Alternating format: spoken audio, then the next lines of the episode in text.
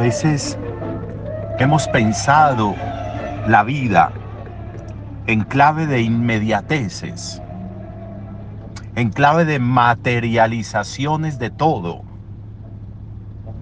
Todo tiene que ir pasando en la vida nuestra con un volumen, con una forma, con una figura. Y a veces se nos olvida mucho mejor que tener es desear, porque el deseo se alimenta, el tener empieza a agotarse. Mucho mejor a veces que comulgar es el deseo de comulgar. Y muchas veces a parejas que no pueden comulgar les decimos deseen comulgar, deseen hacerlo. A veces es más productivo el deseo que la materialización. A veces mucho mejor que llegar a un lugar al que viajamos es la preparación del viaje.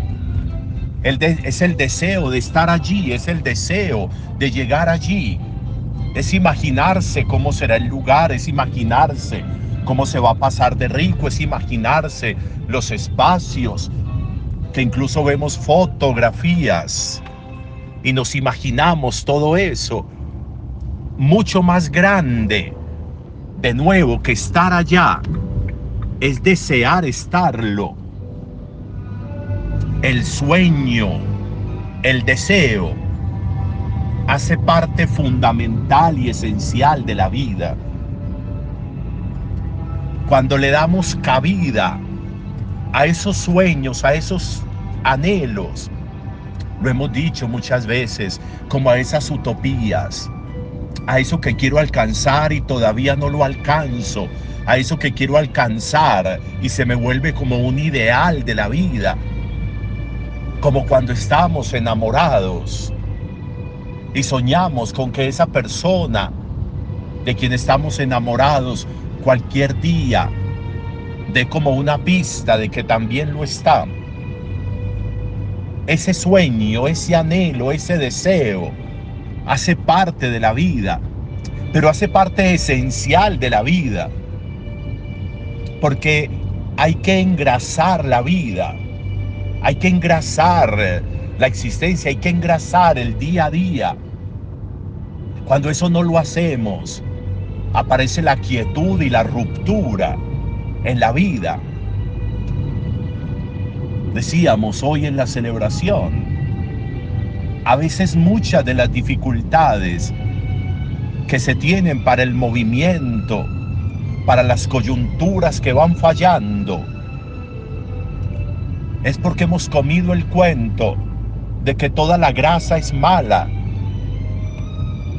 y el cuerpo necesita grasa. Las articulaciones necesitan grasa. El sistema óseo necesita grasa para articular, para mover para que las extremidades puedan funcionar también.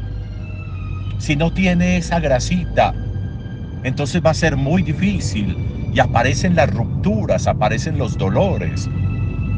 Lo mismo sucede en el alma, en la vida, en el ser.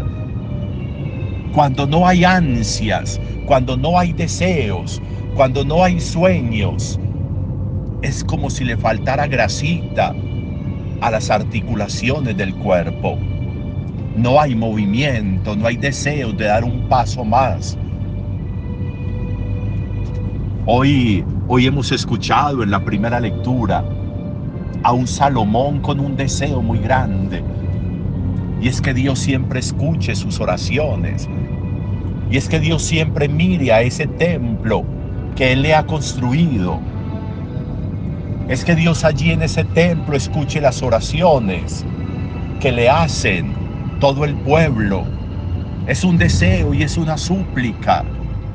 Desea Salomón y se lo dice a Dios que desde el cielo pongas tu mirada en este templo para que este templo sea un espacio ideal para hablar contigo, para orarte, está diciendo Salomón.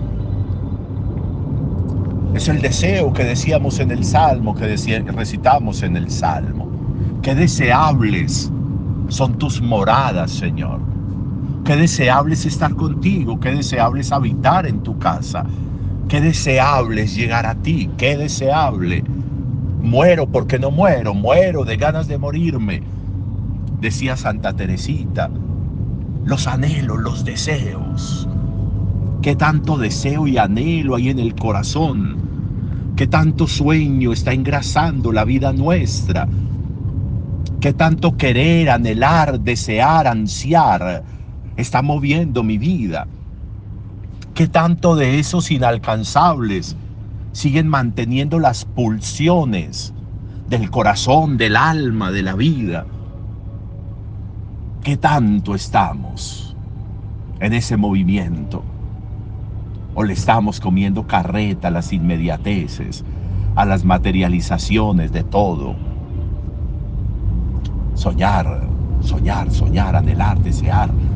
Qué bueno que esos verbos los miráramos hoy con todo el cariño y que nos permitiéramos que hagan parte estructural de nuestra vida.